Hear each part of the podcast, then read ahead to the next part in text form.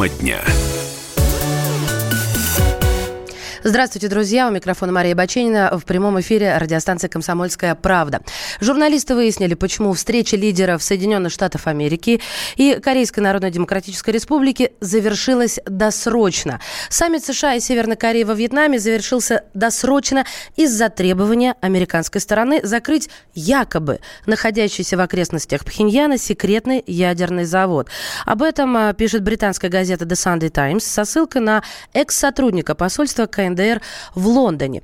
По его словам, итоговое соглашение не было достигнуто из-за некого предприятия по обогащению урана. И отмечается, что Соединенные Штаты потребовали ликвидировать этот объект, а после отказа лидера КНДР Ким Чен Ына приостановили текущие переговоры. Также, по данным источника, специалисты Центра по ядерному нераспространению Института международных исследований в штате Калифорния сделали вывод о местоположении этого этого завода на основе спутниковых снимков.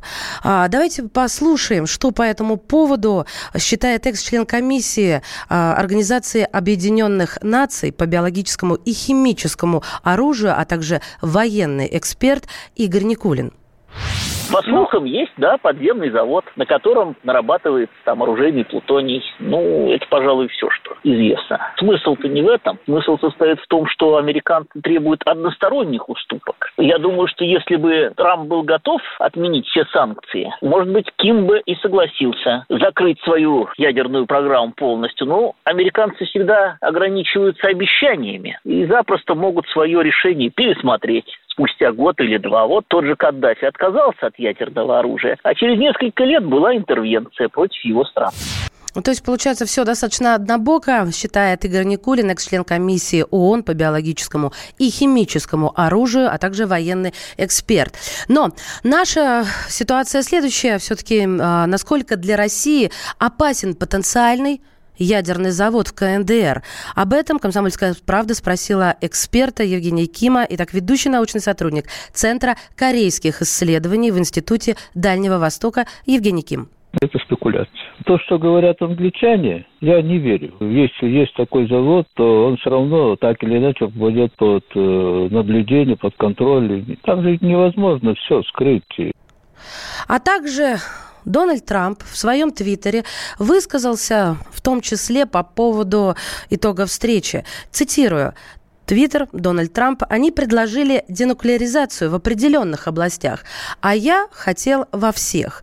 Санкции сохраняются. Я не хотел уступать в, проце- в вопросе санкций до тех пор, пока у нас не будет полноценной программы. Они КНДР не готовы к этому, и я могу это понять. Между тем, Пентагон подтвердил решение Вашингтона и Сеула прекратить совместные военные учения. Такое решение принято для выполнения полной денуклеаризации и установления прочного мира на Корейском полуострове, гласит заявление Пентагона. Соединенные Штаты Америки и Республика Корея приняли решение о прекращении совместных командно-штабных учений Киризов, так они называются, и полевых маневров с целью ускорения ускорения процесса денуклеаризации. А, друзья мои, мы будем следить за развитием событий и, конечно же, советоваться с экспертом, так что оставайтесь на связи. Ну а прямо сейчас а, хотелось бы а, сменить тему и продолжить рассматривать события, которые требуют нашего с вами внимания. Меняем тему. Действующий президент Украины Петр Порошенко стремительно теряет рейтинг. Еще и в информационном поле всплыла история пятилетней давности, когда он попытался отговорить жителей Крыма от референдума. Попытка провалилась, а Порошенко оставил с носом обычного крымского таксиста. Наши корреспонденты нашли этого водителя. Подробности прямо сейчас в сюжете «Комсомольской правды». Журналисты комсомолки узнали, как в разгар крымской весны будущий президент Украины отговаривал жителей полуострова от референдума. 28 февраля 2014 года. Вот уже сутки, как вежливые люди взяли под охрану здание парламента и правительства Крыма. На улицах не прекращаются стихийные митинги за возвращение полуострова в состав России. В такой непростой для официального Киева ситуации действовать решил Петр Порошенко, тогда депутат Верховной Рады. Он отправился в Симферополь, чтобы отговорить местные власти проводить референдум о судьбе Крыма. Но уже на подходах к зданию Верховного Совета Крыма стало понятно, что перевес явно не на стороне телохранителей олигарха. Шоколадного короля встретило несколько сотен разгневанных человек. Симферопольцы без труда узнали известного на Украине человека. Как следствие, в политика полетели бутылки и камни. Вызволять незадачливого парламентера пришлось народной милиции и таксисту Виталию Грищенко, которому в машину сел высокопоставленный пассажир. Сзади устроились два амбала охранника, с трудом вынырнувшие из пучины народного негодования. Полиция подошла, посадили ко мне в машину. А что они сказали? Вообще Сказали, вы... чтобы отвез. Сказали, что Порошенко. Порошенко, вот первое впечатление, что он какой привел? Перепуганный человек. У него вопрос был, почему его так встретили. А вы что ответили ему? Я ему сказал, что нечего было сюда ехать. Он видел настроение крымчан. Порошенко вообще как себе, вот что он говорил? У него шок был, почему его народ так воспринял. Ну, Так он будет. думал, наверное, приедет и договорится, нормально все будет. И не получилось. Толпа окружила красный «Шевроле». Разгоряченные люди стали стучать по капоту и стеклам. В какой-то момент решили даже перевернуть машину. Таксисту оставалось только заблокировать двери и молиться, чтобы не сгинуть вместе с заезжим киевским политиканом. Как вы из толпы вырвались? Милиция сделала коридор.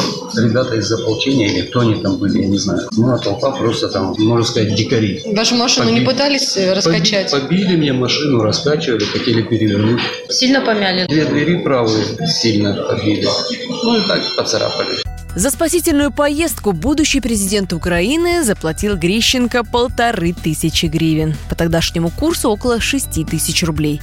А потом наобещал три короба. Когда выходил, сказал, что его помощники со мной свяжутся. Чтобы восстановить машину, я не знаю, ну, обещал новую купить, но этого не сделал. А о чем говорить, если он всю незалежну кинул? С вами кто-то пытался как-то в контакты выйти? Никто не пытался. Поначалу таксисты и его родственники пробовали достучаться до шоколадного короля через соцсети, но скоро оставили эти бесперспективные попытки. В общем, получается, что самый невыгодный ваш клиент – это Порошенко. Ну да. Виталий Грищенко продолжает работать таксистом, но говорит, что стал гораздо более избирательно подходить к выбору клиентов. Спасибо Петру Порошенко. На своем примере научил, что пассажиры тоже бывают негодяями. Меняем тему. Друзья мои, здравствуйте снова. Для тех, кто только что присоединился в прямом эфире радиостанции «Комсомольская правда» о главном к этой минуте, в том числе Мария Баченина. Лидер партии «Справедливая Россия» Сергей Миронов э, предложил переименовать Курильские острова в русские. мы, фракция «Справедливая Россия» и партия «Справедливая Россия» вносим предложение. Послушайте, а, давайте мы переименуем Курильские острова, по-другому назовем их «Русские острова», потому что они были, если будут русскими. И уж, по крайней мере, обратите внимание, и Туруп, Шакатан это имена э, островов даны э, айнами. Это местное население, это не японцы. Да, это коренное население, которое и сейчас там некоторые потомки проживают. А вот э, Хабамае – это топоним абсолютно японский. И уж зачем нам среди наших э, островов иметь японское название? И э, мы вспоминаем э, Шпанберга, значит, который э, предлагал назвать его, допустим, Зеленым э, островом. Я думаю, что это нужно делать обязательно. Эти острова наши, никому не отдадим. Но я думаю, что будет правильно, если мы назовем не Курильские острова, а острова русские. Это будет по существу. Это мнение высказал лидер партии «Справедливая Россия» депутат Сергей Миронов, а мы, журналисты радиостанции «Комсомольская правда», позвонили коллеге Владимиру Соловьеву и попросили его прокомментировать данное предложение. Во-первых, по-моему, где-то русские острова уже есть. А затем, исходя из его логики, все надо переименовать в русские. Я бы вообще посоветовал бы им не спешить переименовывать. А то мы так станем слишком похожи на украинских, как же сказать вежливо, соседей. Не скажу коллег, они тоже все норовят что-нибудь, да, переименовать. Хватит уже, и так живем в стране, где Сталинградская битва была а, в Волгограде, а блокада Ленинграда вокруг Санкт-Петербурга. Журналист Владимир Соловьев также не остался в стороне. Наш коллега Максим Шевченко и тоже прокомментировал предложение лидера партии «Справедливая Россия» Сергея Миронова. Я согласен. На своей суверенной территории мы можем что угодно переименовывать. Есть же остров Русский, он находится около Владивостока. Ну, как-то можно согласовывать. Очень хорошее предложение. Чтобы зафиксировать свой статус на той или иной территории, которая оспаривается, ну, я бы все тут переименовал. Я напомню, это мнение Максима Шевченко, журналиста, а также остров Русский уже есть действительно, как высказался ранее Владимир Соловьев, он находится в заливе Петра Великого Японского моря, расположен в нескольких километрах от города Владивостока и является частью муниципального образования Владивостокский городской округ. Япония претендует на острова, ссылаясь на двусторонний трактат о торговле и границах, который был подписан 7 февраля 1855 года. Камчатка и Приморье останутся моим началом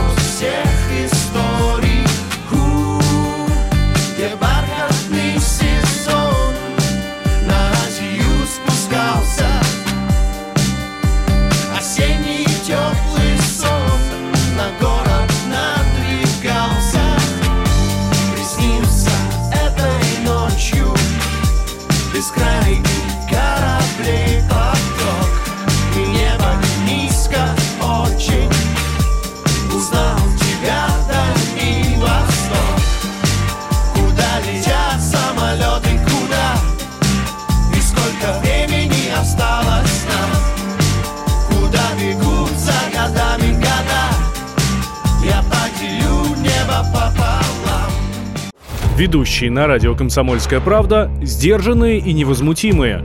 Но из любого правила есть исключение. Дай по морде мне. Встань и дай. Хочешь Что, стекло хочешь? такое? Давай. Вот он, это говно в эфир кидает. Я... Ты несешь какую-то хрень. Мы расстреляем его из водяных пистолетов мочой. Самый горячий парень радиостанции в прямом эфире. Исключение из правил с Максимом Шевченко.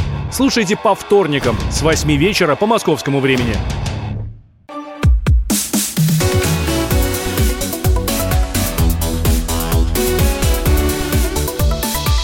Тема дня.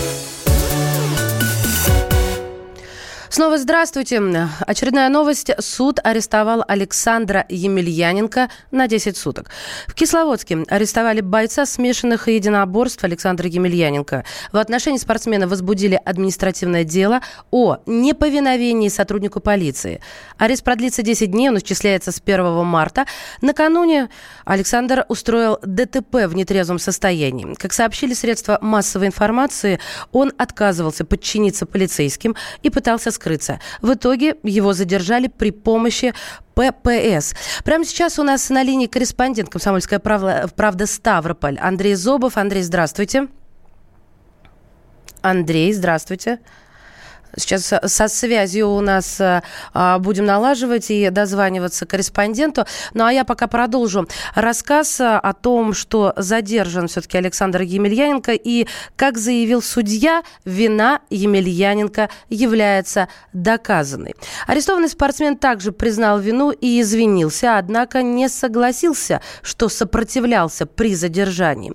Суд счел раскаяние и спортивные успехи Александра Емельяненко смягчающим текущим обстоятельствам. Пока же мы пытаемся дозвониться до корреспондента «Комсомольской правды» в Ставрополь Андрея Зобова, чтобы понять, что конкретно в данный момент а, происходит а, в судьбе Александра Емельяненко. Давайте послушаем председателя Московской коллегии адвокатов Андрея Князева по поводу того, что грозит Александру Емельяненко и могла бы ему грозить уголовка за оскорбление полицейских. Ему могло грозить уголовное дело за оскорбление сотрудников полиции при задержании, но, насколько я понимаю, сейчас ему за это же назначен административный арест. Поэтому два раза наказание за одно и то же событие у нас не бывает. Думаю, что вот как раз эти 10 суток он отбудет как административный арест за неповиновение сотрудников. Устно Александр Емельяненко выражал недовольство. А я напомню, что комментировал с точки зрения юриспруденции ситуацию вокруг спортсмена председатель Московской коллегии адвокатов Андрей Князев. А, при этом спортсмен, возвращаясь к моменту ареста, рассказал, что приехал в Кисловодск исключительно со спортивными целями. Цитирую, три дня назад приехал в Кисловодск тренироваться, подготовился завоевывать для России великие победы на международных спортивных аренах, заявил спортсмен. Меж тем, стало известно э, средством массовой информации из, ну, по заявлению коллег, подтвержденных источников, что кисловодским полицейским, которые проводили задержание бойца смешанного стиля Александра Емельяненко, пригрозили увольнением. Об этом э, сообщили источники в правоохранительных органах. А также отмечается, что полицейских заранее предупредили о происходящем и попросили, цитирую, закрыть глаза на поведение спортсмена. Тем не менее, его задержали, а процесс сняли на видео. Теперь тем, кто это сделал, говорят, грозит увольнение. Кроме того, определенные проблемы возникли у всего ГИБДД Кисловодска. Так, мне сообщают, что на связи у нас э, корреспондент КП Ставрополь Андрей Зобов. Андрей, здравствуйте. Здравствуйте. Скажите, пожалуйста, вам сейчас э, известно, где находится Александр Емельяненко? Да, Александр Емельяненко находится в изоляторе временного содержания, отбывает административный арест сроком 10 суток. А, то есть э, сидит э, и спрашивает, что делает, собственно, уже не имеет смысла. Какие прогнозы даются, стало ли известно вам на месте? А, прогнозы? По дальнейшему э, делу, развитию событий, да. Дальнейшее развитие событий очень простое пресс-службе Краевого суда сообщили, что материалы по двум остальным статьям административным, нарушение правил расположения транспортного средства и отказ от прохождения свидетельствования на состояние алкогольного опьянения, переданы в мировой суд. И там они могут рассматриваться вплоть до трех месяцев, но я думаю, что по такому громкому делу все-таки в ближайшее время они будут рассмотрены. Андрей, ну я но вот только... это сегодня угу. не стоит. Не стоит. Услышали вас, Андрей. Я только что э, рассказывала о э, сведениях, которые получили коллеги из других средств массовой информации, о давлении на полицейских, о давлении на ГИБДД. Вам что-то известно по э, этой детали дела? Да, нам известно, мы э, общаемся с МВД, и там полностью опровергли эти сообщения, сказали, что это утка, и сообщили, что сотрудники органов внутренних дел действовали в рамках российского законодательства. Значит, им не грозит ровным счетом ничего. Спасибо большое. Будем оставаться с вами на связи. Андрей Зобов, корреспондент КП «Ставрополь». Напомню для тех, кто только что присоединился, речь идет об Александре Владимировиче Емельяненко. Это спортсмен, ему 38 лет, российский боец смешанных единоборств, бывший чемпион мира по версии Pro FC и многократный чемпион России и мира по боевому самбу. Также чемпион Европы по самбу, чемпион мастер спорта России, мастер спорта международного класса класса, и младший брат Федора Емельяненко, чемпиона мира по смешанным боевым искусствам и боевому самбу. Напомню, что это уже не первый скандал. Скандальный боец смешанных единоборств Александр Емельяненко был э, осужден на 4,5 года лишения свободы ранее. И суд и признал его виновным в совершении насильственных действий сексуального характера в отношении молодой женщины, которая убирала его московскую квартиру. Э, ситуация случилась в ночь на 3 марта в 2014 году году в квартире Александра Емельяненко. А прямо сейчас э, хочется рассказать вам о том, что продать теперь жилье станет проще. Налог на доходы платить не придется. Правда, при нескольких условиях. Подробнее об этом прямо сейчас в сюжете «Комсомольской правды».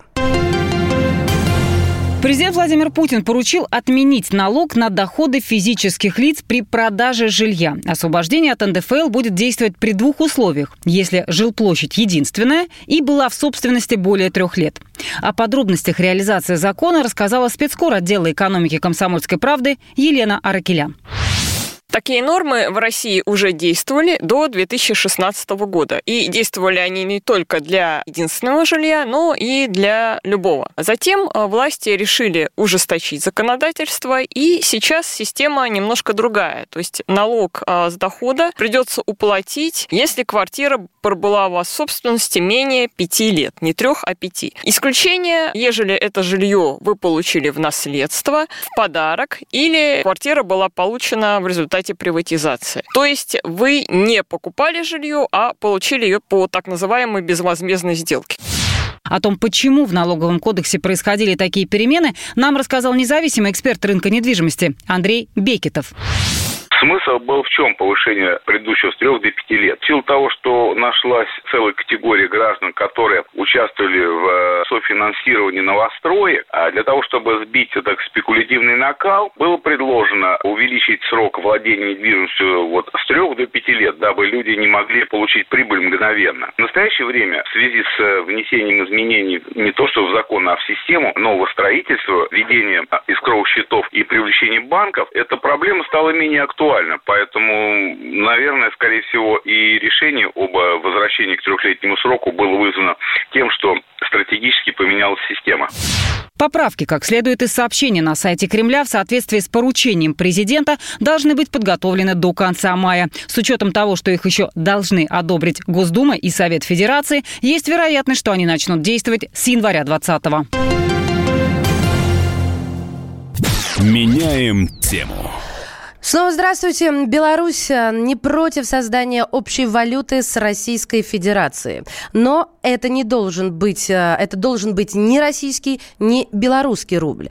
Именно так э, заявил президент Беларуси Александр Лукашенко на пресс-конференции в пятницу. Эмиссионный центр такой валюты мог бы находиться в Российской Федерации. Сегодня нам предлагают валюту. За. Коль уж касаться этого вопроса. За. И вот мы с Владимиром Владимировичем, обсуждая некоторые вопросы, он мне так риторически говорит, ну, слушай, ну, конечно же, это будет рубль. Я говорю, конечно, рубль. И у нас рубль, и у вас рубль. Зачем нам выдумывать талер? Рубль. Только вопрос же не в этом. Это будет не российский, не белорусский рубль. Это будет наш общий рубль, если он будет. Мы попросили высказаться пресс-секретаря президента Дмитрия Пескова по этому предложению. Это все предмет экспертного разговора существуют соответствующие рабочие группы о э, необходимости продолжения разговора в рамках этих, этих групп. Говорили наши президенты во время своего недавнего общения в Сочи. Есть союзный договор, который был подписан, есть приложение к нему. Там есть определенный алгоритм действий, который подписан. Нужна ли нюансировка последовательности или еще что-то? Э, это все темы, которые могут и должны обсуждаться в рамках тех союзнических отношений, которые есть между Москвой Москвой и Минском. Пресс-секретарь президента Дмитрий Песков а, по поводу предложения президента Беларуси Лукашенко о, об одной общей валюте. Ну а прямо сейчас у нас на линии руководитель Центра политико-экономических исследований э, Василий Колташов. Василий Георгиевич, здравствуйте. Здравствуйте. Хотели попросить вас высказаться по поводу смысла данного предложения, что нам это даст э, и стоит ли овчинка выделки. Прошу вас. Ну, не стоит овчинка выделки, потому что рубль – это валюта, которая опирается, российский рубль, на достаточно крупную экономику, а белорусский рубль опирается на экономику значительно меньше. Поэтому, конечно, это должен быть рубль, то есть российский рубль. И создание дополнительной валюты, ну, не, не в принципе, не оно ничего не даст, потому что нужно будет эту валюту куда-то внедрять, ее нужно будет как-то поддерживать, э, на нее нужно будет переводить торговлю. Какой смысл создавать э, новую валюту, если вопрос можно решить, э, ну, скажем, через изменение политики эмиссии рубля, на изменение политики управления курсом российского рубля, но сделать его, этот процесс более союзным, что ли. Тогда, да, тогда мы видим, что есть некий сдвиг э, в интеграционном процессе. Спасибо Сейчас... большое, Василий Георгиевич. Время диктует свои условия. Василий Колташов, руководитель Центра политико-экономических исследований. Тема дня. Магеллан прошел вокруг света за три года, и его знает весь мир. Фок и паспорту потратили 80 дней, и про них написали книгу. А с нами это можно сделать всего за полчаса.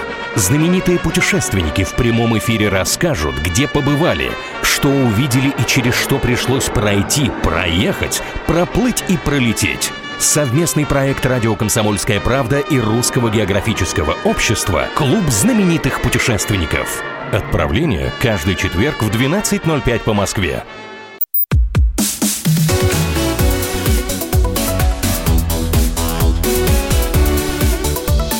Тема дня.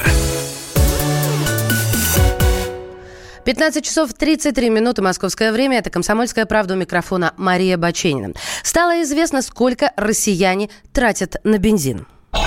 Справка.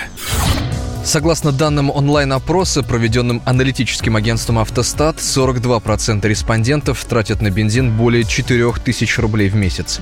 Чуть больше 20% опрошенных ежемесячно выделяют из своего бюджета от 3 до 4 тысяч на топливо, а еще 17% от 2 до 3 тысяч. Более чем у 15% данные траты укладываются в сумму от 1 до 2 тысяч рублей. Самая малочисленная категория, около 5%, тратит в месяц на заправку автомобиля менее тысячи рублей. Справка. Итак, по поводу затрат на бензин. Сколько россияне тратят на бензин, вы только что успели услышать. Ну а мы позвонили вице-президенту Национального автомобильного союза Антону Шапарину и попросили высказаться его по поводу этих достаточно больших сумм раз и других возможных видов топлива. Первый, э, он же главный совет, это переходить на альтернативные виды топлива, например, на газ. Самый дешевый газ – это метан. Соответственно, установка обойдется в несколько месячных затрат, а потом начнется экономия. Литр топлива стоит там, от 7 рублей. В разных регионах цены разные. Но в любом случае он многократно дешевле, нежели чем бензин даже АИ-92. Второй совет – экономия на объеме двигателя. Коль э, стоимость топлива кусается, не нужно покупать огромные внедорожники. К сожалению, Россия, как и вся остальная Европа попадает в эпоху малолитражек. Соответственно, мы все раньше или позже, но будем ездить на машинах размера смарта. Антон Шапарин, вице-президент Национального автомобильного союза. Кстати, совсем недавно эксперты заявили, что в России самый дешевый в Европе бензин. Однако на среднюю российскую зарплату его можно купить не так много. По этому поводу э, речь о доступности топлива и, в принципе, в хит-параде э, мы далеко не на первом месте. Эксперты изучили стоимость топлива в 33 европейских странах. А, и в Казахстане, который Азия, для сравнения, брали цены, например, на литр 95-го бензина и пересчитывали их в рубли. Именно Казахстан занял первое место в рейтинге. Литр бензина 95-го там стоит 30 рублей 90 копеек. На втором месте Россия 45 рублей и чуть дороже цены у соседей белорусов 46 рублей 90 копеек. Совсем недавно э, прокатилась новость о том, что Голливудские звезды стали писать письма президенту России Владимиру Путину. Освободите Вилли и других касаток. Такие призывы сейчас шумят по всему интернету. Не остались в стороне даже иностранцы Леонардо Ди Каприо и Памела Андерсон. Что творится в приморской китовой тюрьме? Выясняли корреспонденты «Комсомольской правды». Китовой тюрьме на Дальнем Востоке полгода томятся сотни белух и касаток. Резервацию для морских млекопитающих под находкой в бухте Средняя зоозащитники обнаружили в прошлом году. В маленьких, грязных, холодных вольерах среди льдов плавали 90 белух и 11 касаток. Сразу по несколько особей в тесных аквариумах. Для таких крупных животных это настоящая тюрьма. Китовое гетто разместилось в бывшем центре адаптации морских млекопитающих. Местные жители понятия не имели, что за высоким забором устроили концлагерь для белух. С прошлого года здание и всю инфраструктуру арендуют сразу четыре фирмы, занимающиеся выловом касаток и белух в Охотском море. Эти животные легко поддаются дрессировке, поэтому океанариумы готовы платить за них любые деньги. Коммерсанты работали на рынок Китая. В ближайшие два года там откроется 36 новых океанариумов, каждый из которых мечтает заполучить белуху. Цена на одну особь может доходить до нескольких миллионов долларов. Об этом рассказали в Приморском следственном комитете возбуждено уголовное дело по факту незаконного вылова биоресурсов. По версии следствия, несколько юридических лиц получили разрешение на добычу касаток, белук для культурно-просветительских целей. С июля 2018 года по сентябрь 2018 года на основании выданных разрешений выловлено 12 касаток и 90 белук. Когда экологи забили тревогу, в китовую тюрьму нагрянули люди в погонах. От числа нарушений сотрудники природоохранной прокуратуры ахнули. Антисанитария, неправильное питание, холод. Касатки и белухи медленно умирали. В феврале ситуация стала критической. Вода в тесных вольерах покрылась льдом. Животные попросту замерзают и обдирают кожу, плавая между кусков льда. Благодаря социальным сетям о бедных касатках узнал весь мир. Леонардо Ди Каприо опубликовал петицию с требованием выпустить морских узников из заключения. А Памела Андерсон попросила поддержки у российского лидера. Спасательница Малибу призналась. Я отправила письмо президенту Российской Федерации Владимиру Путину с просьбой остановить отлов диких морских млекопитающих, касаток и белух для экспорта в Китай и их использование в океанариумах. Сейчас я внимательно слежу за новостями из России и надеюсь, что этих замечательных животных скоро выпустят из китовой тюрьмы на волю, а этот жестокий вид бизнеса уйдет в историю. Впрочем, в Кремле и без депеш от голливудских актрис занимаются спасением касаток. Владимир Путин дал неделю, чтобы решить судьбу морских млекопитающих. Соответствующее распоряжение опубликовано на сайте Кремля. Президент также поручил Генеральной прокуратуре продолжить следить за ситуацией. Приморские чиновники быстро отчитались. Оказывается, нельзя просто так взять и отпустить белух на волю. Выловили их в Охотском море, и в Японском они могут просто не прижиться. К тому же переселение животных за пределы естественного ареала напрямую запрещено законом. Пока Минприроды и Минсельхоз разрабатывали план, как вернуть узников в родное море, три белухи сбежали из тюрьмы своими силами. Предположительно, они протиснулись в отверстие в ограждении. Менее проворных узников расселили в более просторные вольеры. Как говорится, освободите Вилли и его друзей.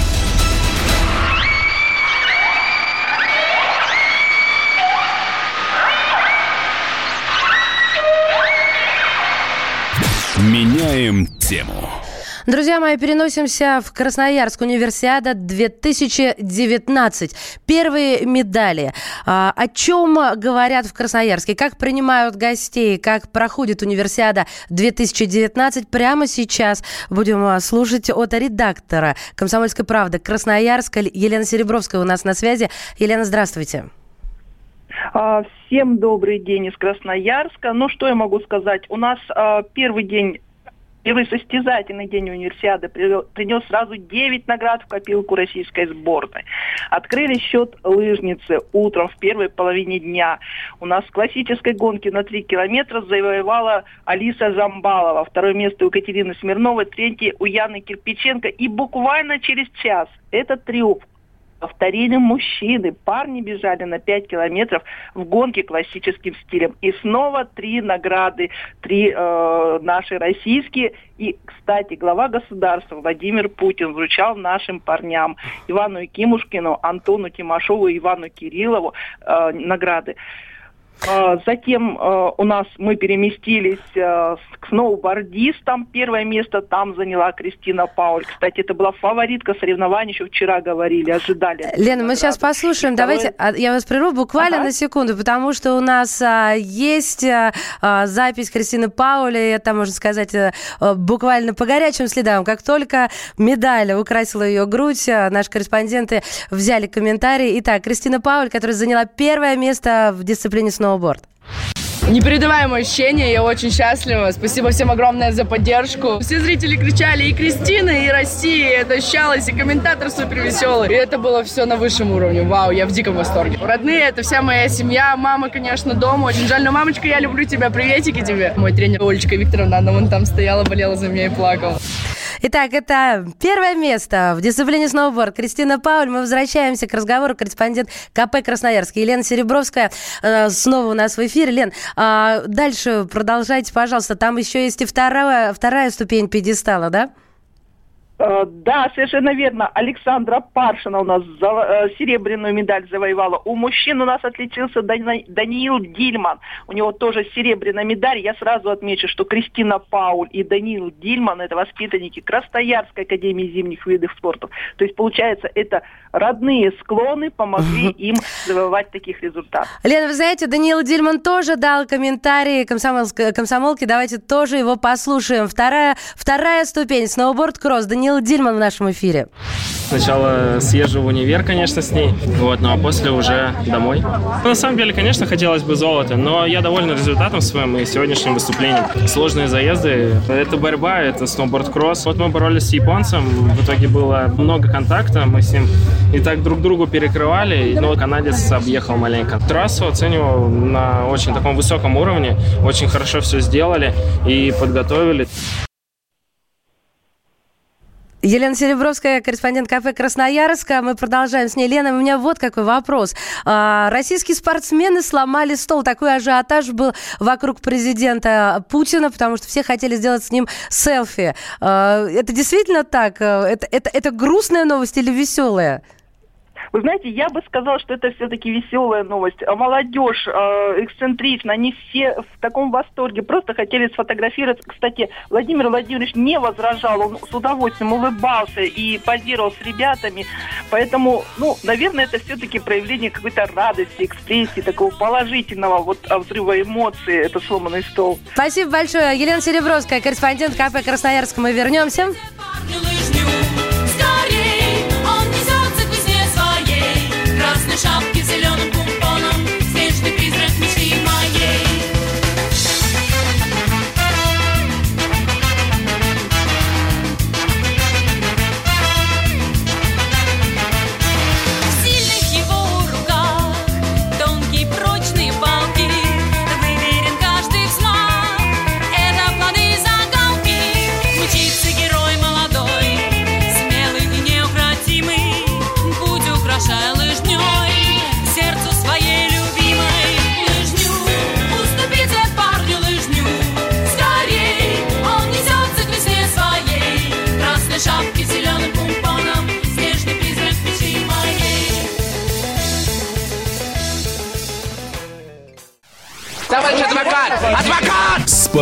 Спокойно, спокойно.